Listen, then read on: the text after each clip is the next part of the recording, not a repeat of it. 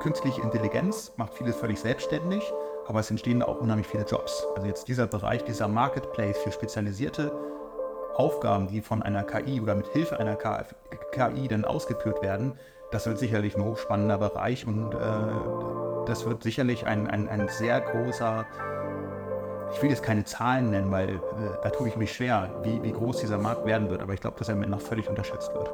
Heute zu Gast Bela Gipp, KI-Wissenschaftler an der Uni Göttingen. Er war als Jugendlicher dreimal Landessieger bei Jugendforsch und ist heute an zwei Startups beteiligt. Bela Gipp sieht Vorteile in der KI, weil wir einfach viel schneller werden. Unternehmen haben aus seiner Sicht nicht die Wahl, ob sie KI nutzen. Wenn man es nicht macht, sagt Gibb, wird man Marktanteile verlieren. Im Podcast erzählt er, warum unsere Kinder schlauer sein werden durch KI und er trotzdem hofft, dass ihm seine Tochter mehr traut als JetGPT. Heute zu Gast der Professor Bela Gibb zum Thema KI und ich freue mich auf das Gespräch. Hallo, Herr Gibb. Hallo, vielen Dank für die Einladung.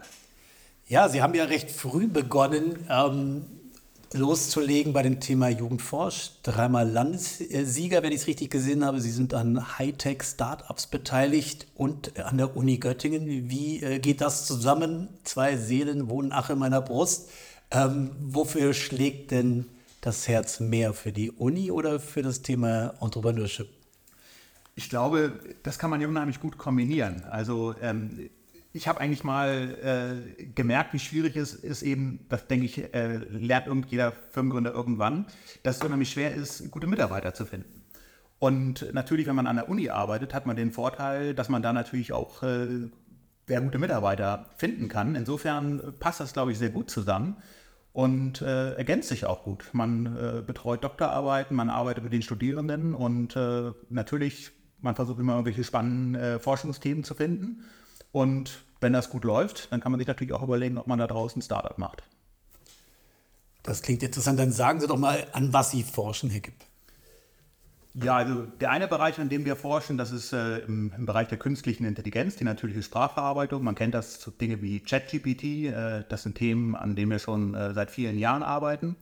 Und ein anderer Bereich sind Distributed Ledger. Ähm, da ja, kommt bei vielen Leuten, denken die gleich an Bitcoin. Das ist nur ähm, ein, äh, ein, ein, ein Bereich von, von vielen, aber man kann diese äh, Blockchains eben auch für nicht ähm, ja, monetäre Anwendungen nutzen und da bieten sich sehr spannende Möglichkeiten, zum Beispiel um Daten verteilt und sicher zu speichern. Oder ein anderes äh, Startup, ähm, was ich gegründet hatte, da ging es um Trusted Timestamping. Und Trusted Timestamping bedeutet, dass man eben absolut fälschungssicher beweisen kann, dass eine bestimmte Information zu einem bestimmten Zeitpunkt bereits existiert hat. Ich will da mal ein Beispiel äh, nennen. Nehmen wir mal an, dass, dass Sie sich einen, Mietwagen äh, leihen und Sie sehen, dass dieser Mietwagen einen kleinen Schaden hat an der Windschutzscheibe.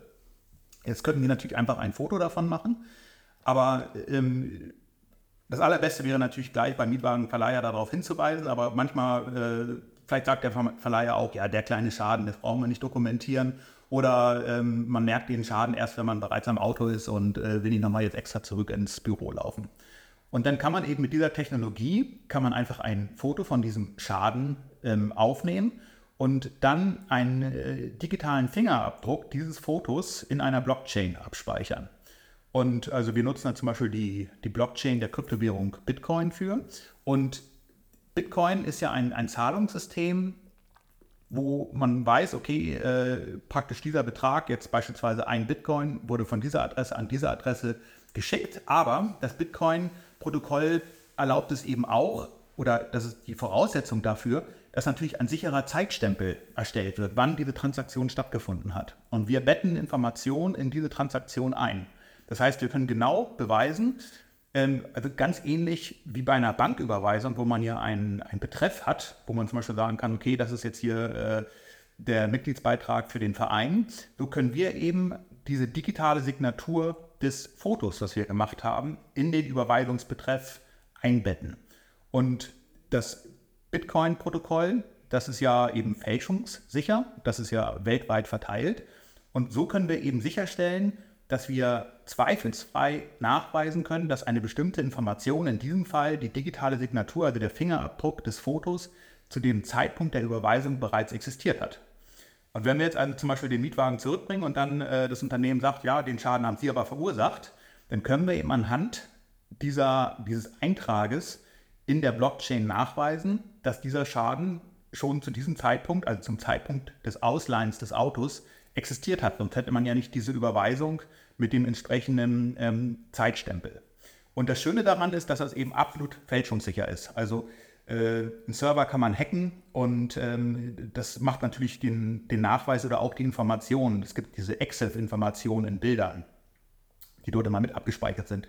Aber das sind natürlich Informationen, die man problemlos äh, manipulieren kann. Also man kann einfach beim Handy zum Beispiel die Uhrzeit anderweitig einstellen und dann ähm, wird das, das Datum und Uhrzeit äh, entsprechend äh, manipuliert. Aber diese äh, Einträge in einer Blockchain, die kann man eben nicht manipulieren. Und auf die Art und Weise kann man eben, also selbst wenn jetzt der Geheimdienst der USA sagen würde, wir nehmen jetzt eine Milliarde Euro in die Hand und wir wollen diesen Zeitstempel unbedingt manipulieren, es gäbe keine Möglichkeit. Und vor allem, ähm, also ja, es würde auffallen, weil das eben ein, ein offenes Protokoll ist und, und jeder, der sich ein bisschen auskennt mit der Technologie, kann das weltweit verifizieren. Und dadurch kann man eben Informationen ganz klar in einem bestimmten Zeitpunkt zuordnen.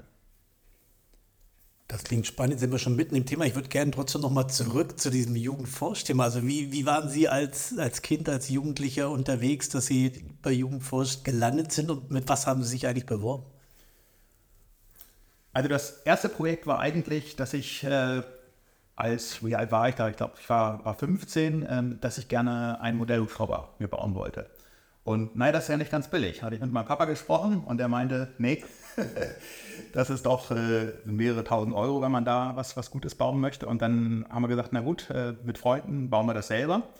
Und ähm, haben dann aber auch überlegt, wie können wir das Ganze finanzieren. Und damals gab es Lawinenunglücke, ähm, wo Skifahrer eben äh, verschüttet worden sind. Und dann haben wir überlegt, was wäre denn eigentlich, wenn man jetzt so einen Modellhubschrauber nimmt und den mit einer Infrarotkamera ausrüstet und dann über praktisch die Unfallgebiete fliegt und auf die Art und Weise dann mittels der Infrarotkamera eben die Wärmestrahlung der Lawinenopfer ähm, lokalisieren kann und auf die Art und Weise ähm, dann äh, diesen Menschen auch schnell helfen kann. Und dann dachten wir, das ist eigentlich ein cooles Projekt. Bauen wir das, haben wir auch noch Partner aus der Industrie mit reingekriegt, die uns da unterstützt haben, weil diese Technik ist nicht ganz billig, also allein die Infrarotkamera. Äh, heutzutage sind die günstiger, aber damals ähm, hatte die Infrarotkamera, die wir da benutzt haben, hat eben 50.000 D-Mark gekostet und na gut, wir, wir mussten die auch unter Modellhubschrauber hängen und da war auch ein gewisses Risiko, dass da was passiert. Aber zum Glück haben wir da eben einen Partner gefunden, der uns unterstützt hat und das war dann das, das erste Projekt. Ähm, später haben wir dann nochmal ein anderes äh, Projekt, äh, das war der GSM Schutzengel. Da ging es darum, dass bei Verkehrsunfällen es eben häufig dazu kommt, gerade wenn Unfälle nachts auf irgendwelchen einsamen Landstraßen stattfinden, dass es eben sehr lange dauern kann, bis andere ähm, ja, Personen diesen Unfall entdecken und das Rettungspersonal alarmieren. Man kennt das heutzutage unter dem Namen E-Call. Das ist jetzt für Neuwagen sogar verpflichtend. Ähm, in, in, Europa, wenn also ein Neuwagen zugelassen äh, wird, dann muss er diese Technik unterstützen. Aber damals gab es das eben nicht, ist jetzt auch schon äh, ein ganzes Weilchen her. Auf jeden Fall haben wir da in einem Mobiltelefon, damals hatten Mobiltelefone noch kein GPS, eben auch eine, also eine Lokalisierungsmöglichkeit über Triangulation äh, softwareseitig implementiert und einen Beschleunigungssensor. Und wenn man jetzt einen Verkehrsunfall hat, dann wird dieser Verkehrsunfall automatisch detektiert. Gibt es jetzt inzwischen auch bei, äh, beim iPhone und bei der, bei der Apple Watch. Und dann wird eben das Rettungspersonal selbstständig ähm, ja, äh, kontaktiert und äh, die genauen Koordinaten werden äh, übertragen. Das klingt heutzutage wie, ja, es ist doch ganz normal, aber man muss sich klar machen, damals gab es noch kein GPS, was äh, kleiner war als ein ganzer Laptop. Also damals war die Technik noch richtig groß. Und äh, ja, insgesamt war die Technik nicht so weit. Also man konnte auch keine Apps auf dem Handy installieren, es gab kein Farbdisplay.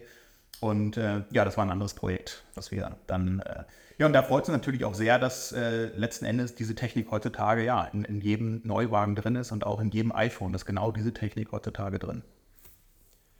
Haben Sie denn, äh, oder was, was war Ihr Berufswunsch als Kind? Also war das schon irgendwie absehbar, dass Sie mal äh, an der Uni landen oder in diese Richtung, so Daniel Düsentrieb ein bisschen, der, der klingt ja so, aber war das irgendwie, wenn man von heute drauf guckt, ziemlich klar, dass Sie diesen Weg einschlagen werden?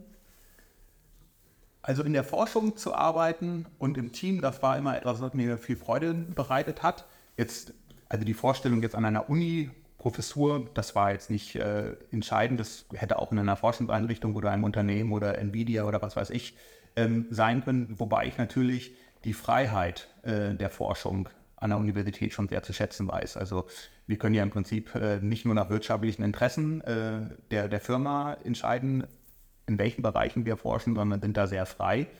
Und das ermöglicht natürlich auch nochmal andere Innovationen oder auch, dass man äh, Dinge erforscht, die jetzt vielleicht nicht unbedingt in sechs Monaten schon einen positiven äh, Return of Investment äh, erlauben, sondern wo man einfach weiß, das ist etwas, äh, das wird vielleicht erst in ein paar Jahren spannend und ob das überhaupt kommerziell umsetzbar ist, ist auch noch unklar. Und das bietet natürlich nochmal auch nochmal weitere spannende Möglichkeiten. Aber auch die Zusammenarbeit ja, mit, mit, mit jungen Menschen und im Team, wie das an der Uni möglich ist, wie das jetzt bei uns am Lehrstuhl auch ist, das macht einfach unheimlich viel Freude. Da Sie den Lehrstuhl jetzt erwähnt haben, wie sind Sie denn nach Göttingen gekommen eigentlich und wo waren Sie vorher? Sie waren ja unter anderem auch in den USA aktiv tätig. Also wie sind Sie nach Göttingen gekommen?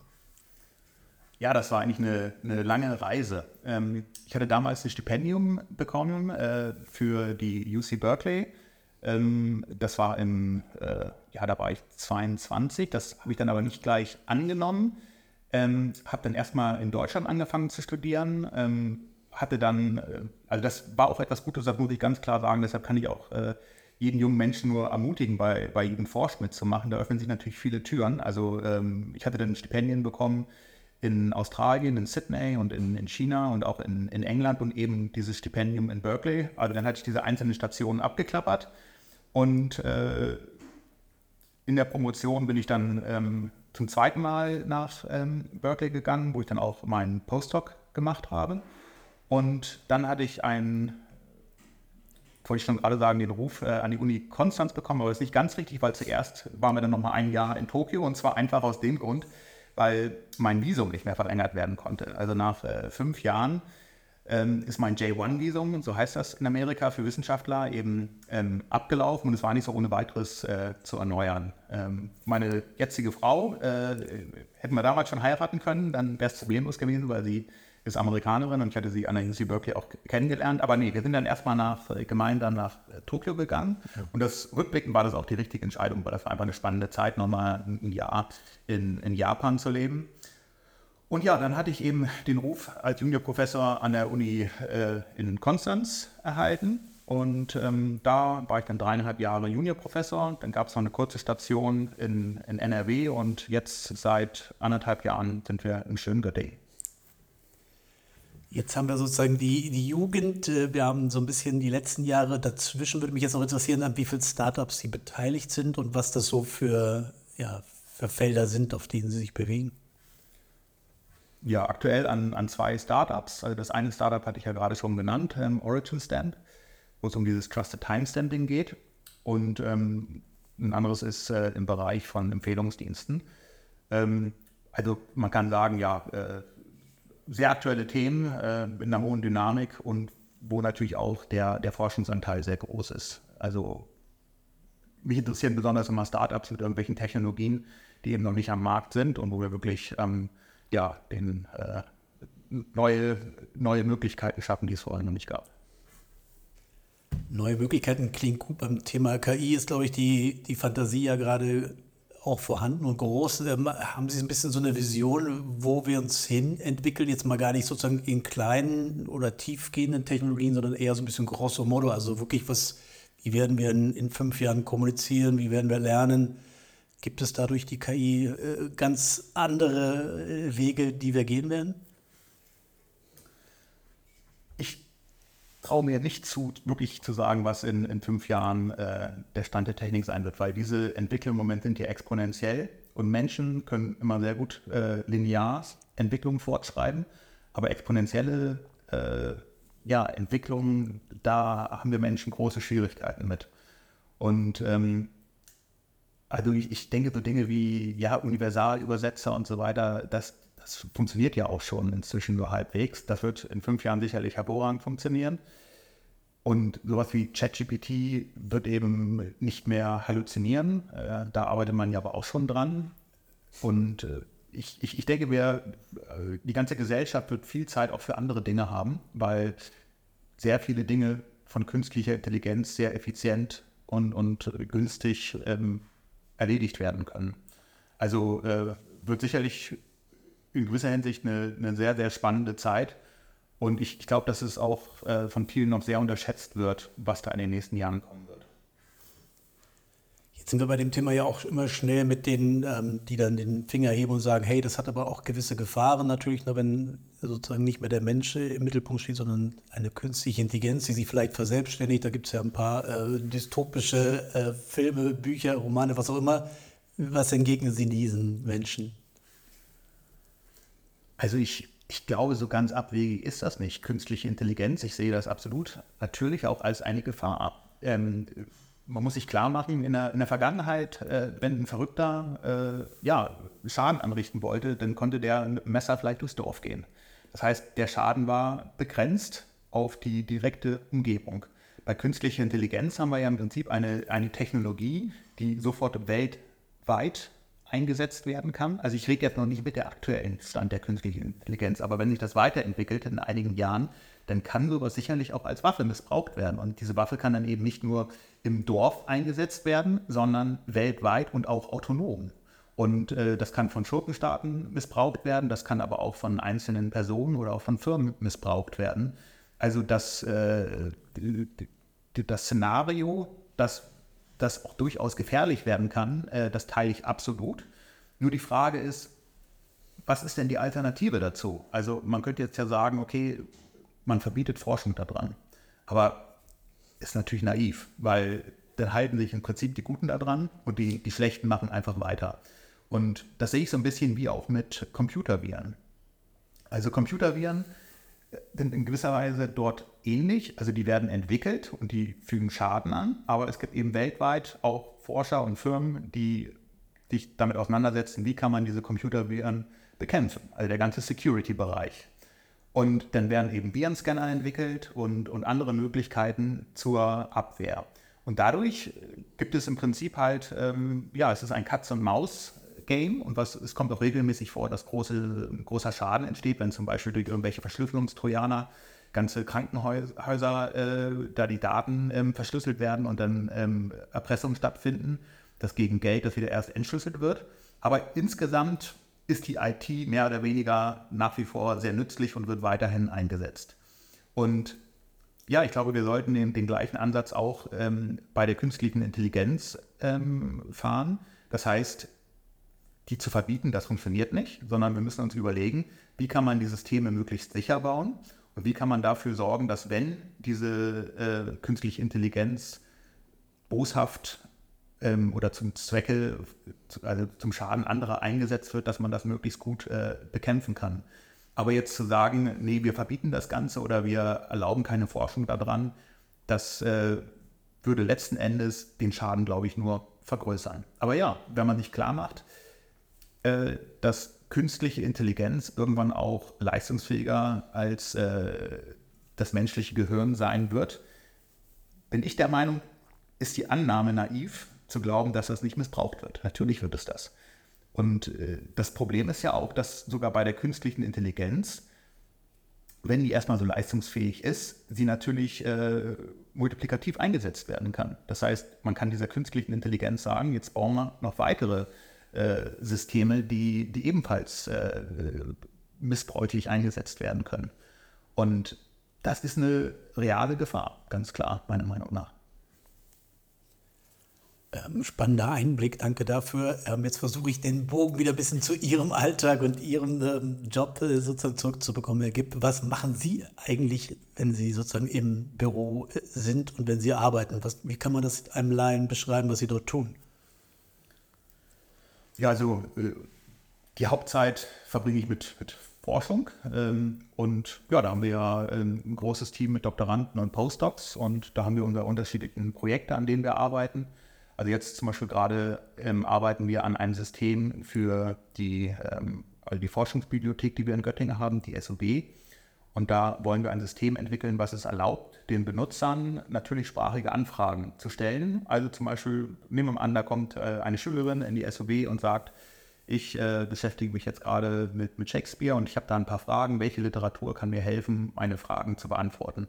Und ähnlich wie ChatGPT bekommt äh, dann die, die Schülerin eben Hinweise, ähm, welche Bücher in dem Zusammenhang interessant sind.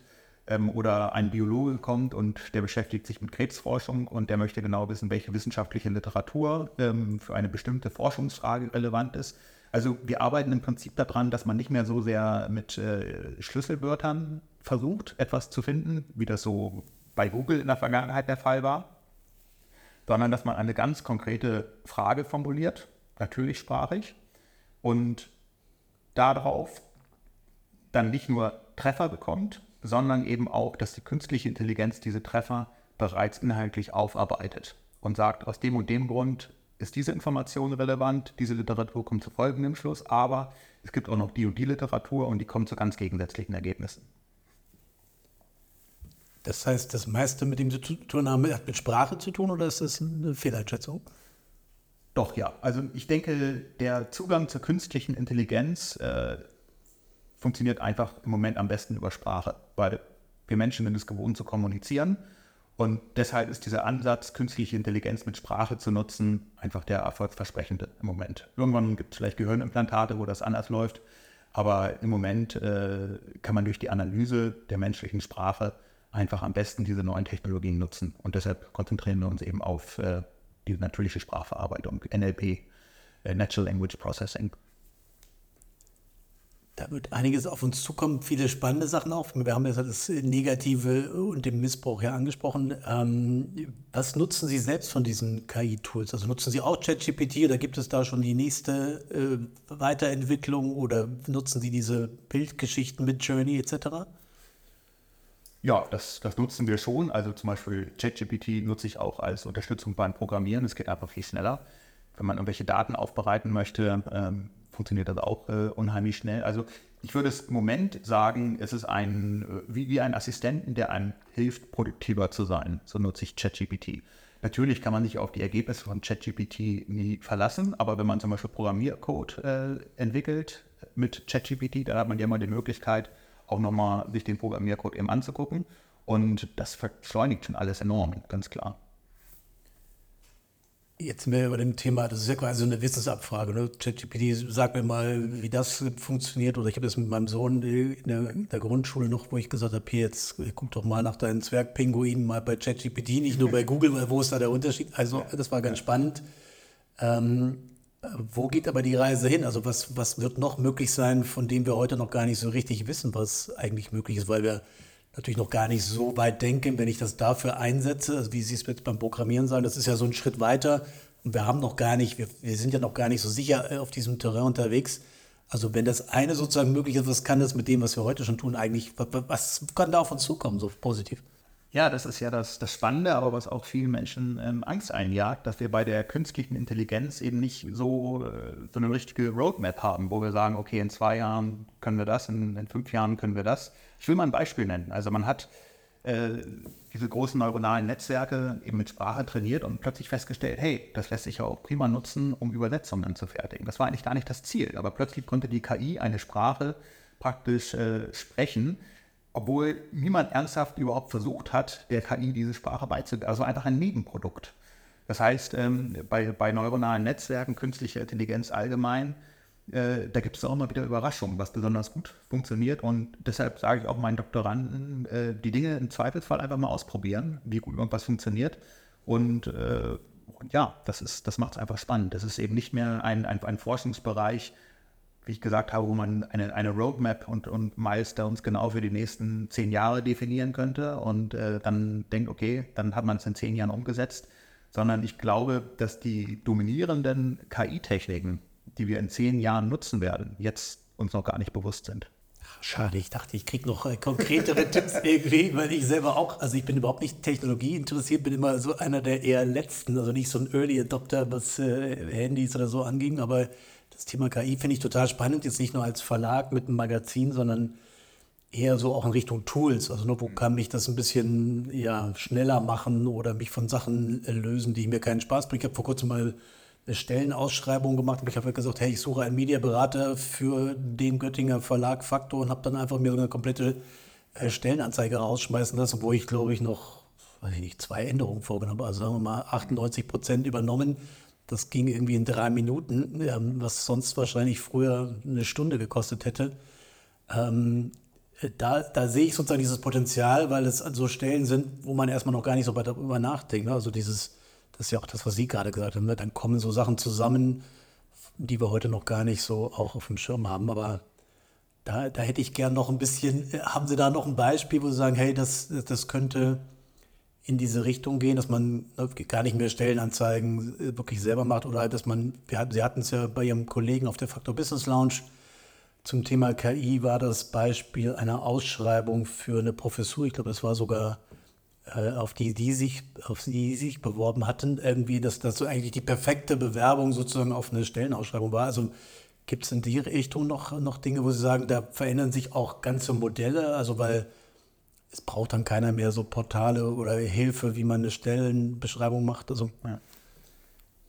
Also der nächste Entwicklungsschritt, der jetzt auch schon langsam beginnt, sind eben spezialisierte KIs, die aber durch eine, ich sag mal, halbwegs generelle äh, KI eben gesteuert werden. Also ich will mal ein Beispiel nennen. Im Moment ist es eben so, dass ChatGPT trainiert wurde, alle möglichen Aufgaben so halbwegs vernünftig äh, umzusetzen. Aber es ist eben noch keine KI, die jetzt auf Spezialaufgaben wirklich trainiert wurde. Und da ist ein riesiges Potenzial.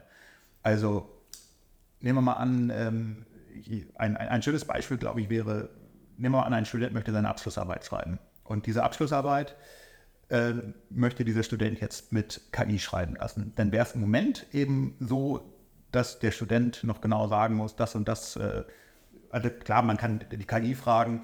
Das jetzt, was ich jetzt sage, ist, ist nicht etwas, was ich empfehle, sondern ich, ich möchte darauf hinweisen, dass das auch ein gewisses Problem wird. Also der Student, wenn er jetzt eine Abschlussarbeit schreiben möchte, könnte sagen, ich möchte eine Abschlussarbeit zu dem und dem Thema schreiben, bitte äh, generiere mir mal ein paar mögliche Forschungsfragen. Und dann müsste der Student aber immer wieder äh, das noch äh, genauer spezifizieren, äh, was die Forschungsfrage sein soll, was die Forschungsaufgaben sein sollen und so weiter. Aber der nächste Schritt ist eben, dass diese spezialisierten ähm, KIs von der allgemeinen KI eingebunden werden automatisch.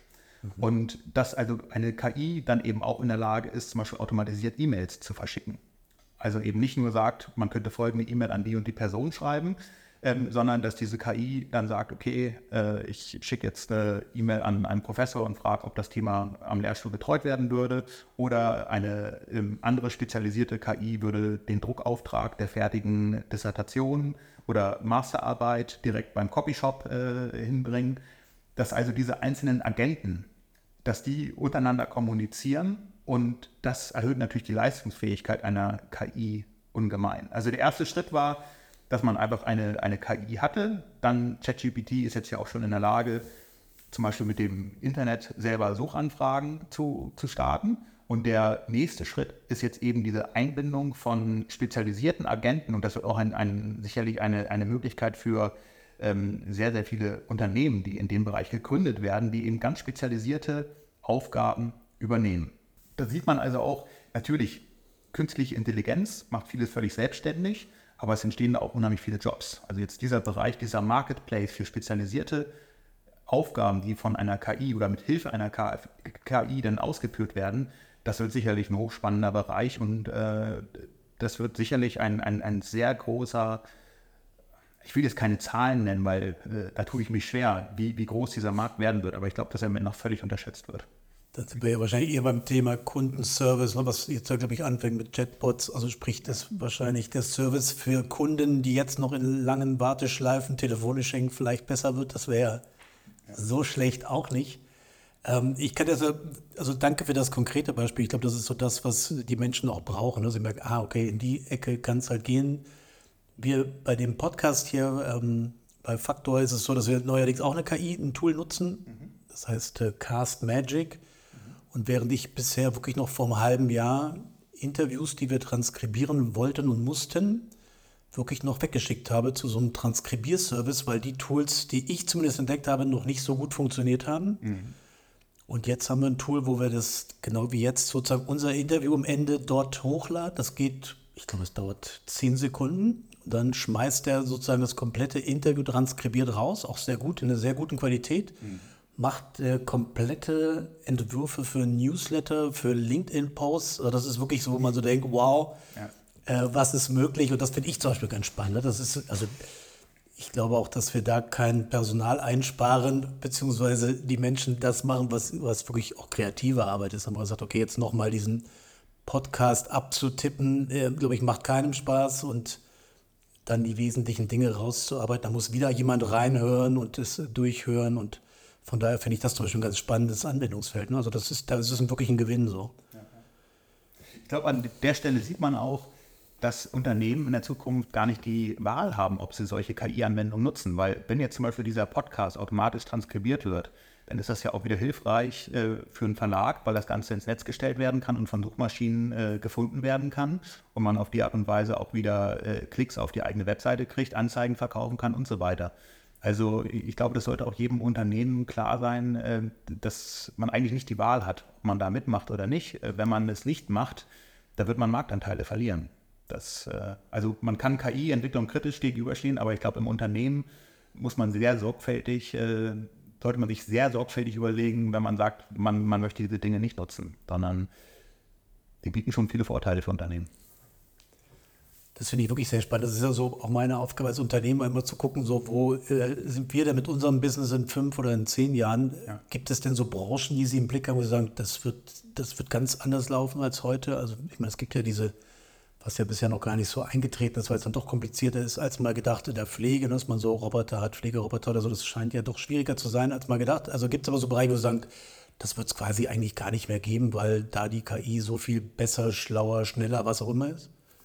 Ich glaube, dass wir in den nächsten fünf bis zehn Jahren in den meisten Bereichen mehr die Situation haben, dass sich die Qualität durch den Einsatz von KI verbessern wird, aber die äh, Personen jetzt nicht komplett irgendwie, dass da komplette Bereiche komplett abgeschafft werden. Also ich will mal einen Bereich nennen jetzt konkret für die Wissenschaft. Natürlich als Wissenschaftler, wenn man mit ChatGPT arbeitet, da kann man nicht jetzt sagen, okay, ich schreibe jetzt mein Paper mit, mit, mit ChatGPT, da wäre die Qualität schlecht. Aber man kann natürlich äh, ChatGPT nutzen, um die Qualität eines Papers zu verbessern. Also man kann, äh, wenn man zum Beispiel nicht Muttersprachler ist, kann man dafür sorgen, dass das Ganze noch ein bisschen eleganter geschrieben wird. Oder man kann bei der Datenauswertung, kann man sich viel Zeit sparen und ich glaube, das ist die Situation in den nächsten fünf Jahren, dass vor allem viele Bereiche, auch gerade wie Sie das beschrieben haben, dass man diese Tools nutzt, um einen Mehrwert zu bieten. Ähm, was allerdings natürlich in, in zehn Jahren äh, möglich ist, da wird sicherlich schon zu massiven Verdrängungen kommen. Es wird auch wieder neue Jobs geben. Aber ja, inwiefern sich das, äh, inwiefern das gut äh, läuft für die Gesellschaft, das wage ich auch nicht äh, zu prognostizieren alles können wir ja auch nicht vorwegnehmen, weil diese Gedankenspiele sind ja ganz interessant, wenn ich einfach mal sich da so reinzudenken und zu überlegen, hey, was heißt das denn eigentlich für mich, für mein Leben, für mein Unternehmen im, im besten Fall und wie kann ich es auch nutzen? Also jetzt nicht nur mich treiben lassen und äh, in die Ecke sich getrieben fühlen und dann vielleicht wirklich nur noch abwehren. Das, äh, glaube ich, bietet ja die Chance. Wie, wie werden sich Medien entwickeln? Also habe ich dann, gucke ich wirklich noch, sagen wir mal, auf Spiegel Online oder habe ich irgendeinen, weiß ich nicht, einen Crawler, der so andere Sachen ab... Äh, tastet, die quasi mich interessieren. Also wie, wie sehen Sie die Medienentwicklung? Ja, also bei den Medienentwicklungen sehe ich generell das große Problem, dass wir in der Vergangenheit hat man ja eine Zeitung. Diese Zeitung hat man gekauft und dann hat man den ganzen Inhalt, die in der Zeitung äh, stand, hat man mehr oder weniger gelesen. Aber wir hatten eben nicht die Situation von Clickbait, was wir ja heutzutage unheimlich stark haben. Heutzutage konkurriert ja nicht mehr ähm, die ganze Zeitung äh, um die Leserschaft, sondern die, einzigen, äh, die einzelnen Artikel versuchen Aufmerksamkeit zu bekommen. Und deshalb haben wir ja das Problem, dass äh, diese Titel immer äh, ja, reißerischer werden und auch häufig die Information unvollständig oder verfälscht darstellen, einfach damit die Leute draufklicken. Und ich denke, dass KI zunehmend noch missbraucht wird, automatisch Artikel zu erzeugen, wo die KI weiß, die werden geklickt. Das heißt, die Qualität der Information, die sinkt aber natürlich die Verlage können auf die Art und Weise mehr Anzeigen verkaufen. Und ähm, das ist ein, ein, ganz großes Problem, wo ich noch keine Lösung für habe. Aber deshalb, ja, ist es auch gut vielleicht, wenn man eine, eine Zeitung auch einfach abonniert und sich nicht äh, die, die, Verlage alleine lässt, dass die sich nur über Werbung finanzieren müssen. weil das wird auf jeden Fall die journalistische Qualität natürlich massiv äh, weiter negativ verschlechtern. Also wenn man sich die Qualität von Zeitungsartikeln vor zehn Jahren anguckt und jetzt, finde ich, kann man schon ganz klar sehen, dass eben die Verlage häufig versuchen, ihre Artikel für Suchmaschinen, für Social Media zu optimieren. Und äh, ja, das Endergebnis sieht man häufig. Irreführende Zeitungsartikel, die letzten Endes äh, dann noch was ganz anderes aussagen oder auch Zeitungsartikel, wo die wirklich interessante Information erst eben im letzten Absatz ist und davor sind nur irgendwelche Informationen, um die äh, Leserschaft möglichst lange auf der Seite zu lassen und, und, Werbeanzeigen verkaufen zu können. Und das muss auch jedem Leser bewusst sein, dass das heutzutage so funktioniert. Ähm, was mich noch interessieren würde, Herr Gipp, wir haben das Thema schon so leicht gestreift mit Fotos, Videos. Da ist natürlich auch wieder der Manipulation natürlich die äh, Tor und Tür geöffnet. Ähm, was haben Sie da für Empfehlungen? Wie gehe ich sozusagen als mündiger Bürger mit, mit Bildern in der Zukunft um, wenn ich gar nicht mehr sicher sein kann, ist in diesem Krieg dieses Bild echt oder ist es getürkt? Ja, also in der Vergangenheit war das eben so, dass man wusste, äh, Bilder kann man manipulieren mit Photoshop. Und äh, inzwischen ist es ja so, das gleiche gilt für Deepfakes mit Videos. Also sowohl Bilder, Ton als auch Videos, das sind alles keine Beweise mehr. Das war übrigens auch ein Grund, warum ich dieses Startup Origin Stamp gegründet hatte, weil man damit ja zumindest beweisen kann, dass eine bestimmte Information, also ein Bild, zu einer bestimmten Zeit schon so existiert hat. Also ich weiß zum Beispiel, dass unser Dienst auch benutzt wurde im Syrienkrieg, wo eben Journalisten Fotos gemacht haben und die direkt dann getimestampt haben. Und somit weiß man ja, dass dieses Bild nicht nachträglich irgendwie passend äh, gemacht werden konnte. Natürlich, es konnte immer noch zu dem Zeitpunkt, bevor es getimestampt wurde, konnte man es manipulieren. Also den Schutz haben wir mit Trusted Timestamping nicht. Aber man weiß zumindest, dass das Foto dann zu diesem Zeitpunkt, wo es gezeitstempelt wurde, anschließend äh, nicht mehr manipuliert werden kann, weil dieser Zeitstempel eben manipulationssicher in der Blockchain gespeichert ist. Aber ja, das, äh, das wird ein großes Problem, weil man, ja, wenn man Bildern nicht mehr trauen kann, ähm, hat man weniger Möglichkeiten, auch irgendetwas zu, zu beweisen. Aber in der Situation befinden wir uns ja jetzt eigentlich schon. Und klar, diese Videomanipulationen, die sind jetzt häufig noch als solche erkennbar. Aber wenn man genug Geld investiert, dann kann man auch jetzt schon Videos so manipulieren, dass es eben auch für Experten nicht mehr erkennbar ist. Danke für den Einblick. Was ich ein ganz spannendes Thema finde, Sie sind ja auch gerade äh, vor kurzem Vater erstmals geworden, also Nachwuchs im Haus. Und die, das Thema finde ich unglaublich spannend, ist halt Schule und Universität, Lernen. Wie wird sich das jetzt entwickeln, wenn man sozusagen per Schnipp äh, sich äh, ganze Hausarbeiten schreiben lassen kann? Was ist dann eigentlich das, was wir lernen müssen? Ja, das wird eine, eine Riesenveränderung, weil Dinge, die ein Computer besser machen kann als ein Mensch, äh, kann man sich natürlich fragen, warum äh, sollte man das lernen? Es gab auch die Diskussion hier an der Universität, äh, sollte man diese Technologien verbieten? Und da bin ich ganz klar dagegen. Und ich denke, die Universität ist hier auf den richtigen Weg gegangen, dass sie sagt, nein, wir erlauben die Nutzung, weil letzten Endes muss man lernen, mit diesen neuen Technologien umzugehen. Die haben ja auch damals nicht die Taschenrechner verboten, als äh, der Taschenrechner äh, eben genutzt werden konnte. Natürlich ist es wichtig, dass man versteht, was im Hintergrund bei diesen Techniken abläuft, damit man auch zum Beispiel einschätzen kann, wie verlässlich die Ergebnisse sind, die mit solchen Technologien ähm, produziert werden. Also im Beispiel von ChatGPT weiß man, es eben kann halluzinieren, also Dinge erfinden und man muss verstehen, wie diese Modelle arbeiten und, und welche Stärken und Schwächen sie haben. Das ist etwas zum Beispiel, was wir unbedingt den Leuten, den Studierenden beibringen müssen. Ähm, insgesamt diese ganze Kompetenz für, wie man mit künstlichen äh, Tools der künstlichen Intelligenz umgeht. Ansonsten denke ich, dass es an Universitäten wieder wichtiger wird, dass man äh, Dinge lehrt, die eben nicht nur am, am Computerbildschirm ablaufen, sondern zum Beispiel haben wir bei unserem Lehrstuhl ein, ein Quadcopter-Seminar, wo wir mit den Studierenden Drohnen bauen und wo eben die Studierenden löten und äh, die Prozessoren äh, selber programmieren aber eben also diese ganze Hardware-Seite auch erlernen. Und äh, diese Möglichkeiten, die uns die künstliche Intelligenz bietet, die müssen wir alle lernen, wie man die zum, zum Wohle der Gesellschaft eben nutzt und dann vielleicht noch leistungsfähige Dinge äh, aber auch entwickeln kann, weil man natürlich in anderen Bereichen Zeit spart. Aber es ist natürlich für Universitäten bedeutet es auch erstmal, dass die ganzen Lehrpläne äh, umgestellt werden müssen und man sich in Zukunft auf ganz andere Dinge konzentrieren sollte. Ähm, aber eigentlich äh, ist ja das, was Schule vielleicht auch schon immer vermitteln sollte, sozusagen einen kritischen Blick äh, auf die Quellen zu haben. Ich glaube, das ändert sich ja gar nicht. Nur dass man sagt, man, man guckt auf das dahinter, was vielleicht die Absicht auch derer ist, die, die dann vielleicht was einspeisen. Ich glaube, in so einer demokratischen Struktur bei uns ist das ja relativ unverdächtig, aber wenn ich natürlich in einem totalitären System bin und die KI quasi nur noch eine Wahrheit kennt, da wird es ja ein bisschen schwieriger. Also wie, ja, wie, wie gehen wir damit um als Gesellschaft? Ja, wir haben da gerade was ganz Interessantes angesprochen. Also eine künstliche Intelligenz ist ja auch nur so gut, wie sie eben trainiert wurde.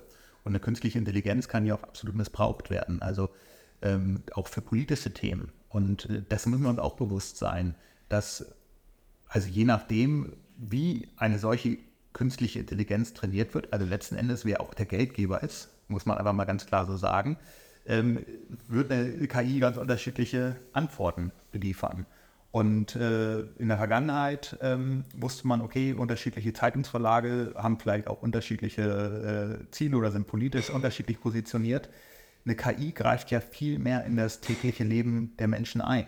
Also wenn eine, keine Ahnung, ein, ein, eine Schülerin äh, zum Beispiel bestimmte Fragen an eine KI stellt, dann ist es eben wichtig, dass diese Schülerin auch versteht, dass diese Antworten, die geliefert werden, letzten Endes auch dadurch beeinflusst sind, wer der Geldgeber für diese KI war.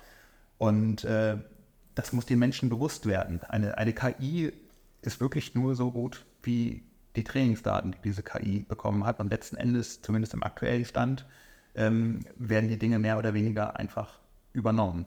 Und da werden ja jetzt auch Personen bezahlt. Bei den, also zum Beispiel im Falle von OpenAI für ChatGPT gibt es eben Personen, die die Qualität von Antworten bewerten. Und je nachdem, zum Beispiel, welche, wie die Person auch äh, politisch äh, ihre Einstellung ist, werden eben Antworten als positiv oder negativ letzten Endes dann äh, bewertet. So, da habe ich äh, mit Blick sozusagen auf die Uhr äh, denke, wir sind am Ende des Interviews angekommen, würde ich aber gerne nochmal diesen positiven Ausflug mit Ihnen äh, wagen, äh, Herr Professor Gipp, ähm, vielleicht mit Ihrer Tochter sozusagen, was äh, wird die mit KI in den nächsten Jahren an Chancen auch erleben als junges Mädchen? Ja, also ich, ich, ich glaube, wenn, wenn, wenn sie Fragen stellt, äh, also Kinder stellen ja immer viele Fragen, noch ist es nicht so weit, aber keine Ahnung, warum äh, bei der Abendsonne, warum ist das Licht so rötlich gefärbt? Ähm, ich, ich glaube, da wird man vielleicht in Zukunft es sehr viel einfacher haben, als Eltern auch nochmal zu verifizieren, ob die Informationen, die man jetzt sagen würde, ob die richtig sind. Ähm, also ich, ich glaube, das ist interessant, dass die Qualität der Antworten, also vor, vor 20 Jahren, wo das Internet noch nicht vorhanden war, wenn man Informationen haben wollte, musste man im Prinzip häufig in die Bücherei gehen und dann erstmal aufwendigst recherchieren. Das hat sich ja schon geändert. Dann kam eben das Internet. Das heißt, man konnte relativ schnell mal Informationen im Netz nachschlagen. Dann kamen Dinge wie Siri, die mehr oder weniger gut funktionieren. Und jetzt natürlich haben wir nochmal einen großen Sprung, weil einfach äh, jegliche Art Information, die in der Wikipedia steht, wirklich äh, mit einer einfachen Abfrage auch gefragt werden kann. Also ich glaube, dass unsere äh, Kinder deshalb äh, in gewisser Weise auch äh, schlauer sein werden, weil sie sehr frühzeitig sehr hochqualitative Antworten bekommen können. Also ich würde jetzt vielleicht einfach beantworten, ja, der Himmel ist rot, weil bestimmte Wellenlängen eben in der Atmosphäre gefiltert werden. Aber ChatGPT würde uns wahrscheinlich noch eine etwas bessere Antwort geben und genau sagen, wie viel Nanometer rotes Licht hat und blaues Licht und warum das dann in der Atmosphäre absorbiert wird. Ähm, also äh, das, das ist sicherlich eine, eine spannende Entwicklung. Ähm, ich hoffe, dass meine Tochter trotzdem mir mehr traut als ChatGPT. Ich würde sagen, das war ein schönes Schlusswort. Vielen Dank, Herr Professor Gipp. Ja, ganz herzlichen Dank für die Einladung.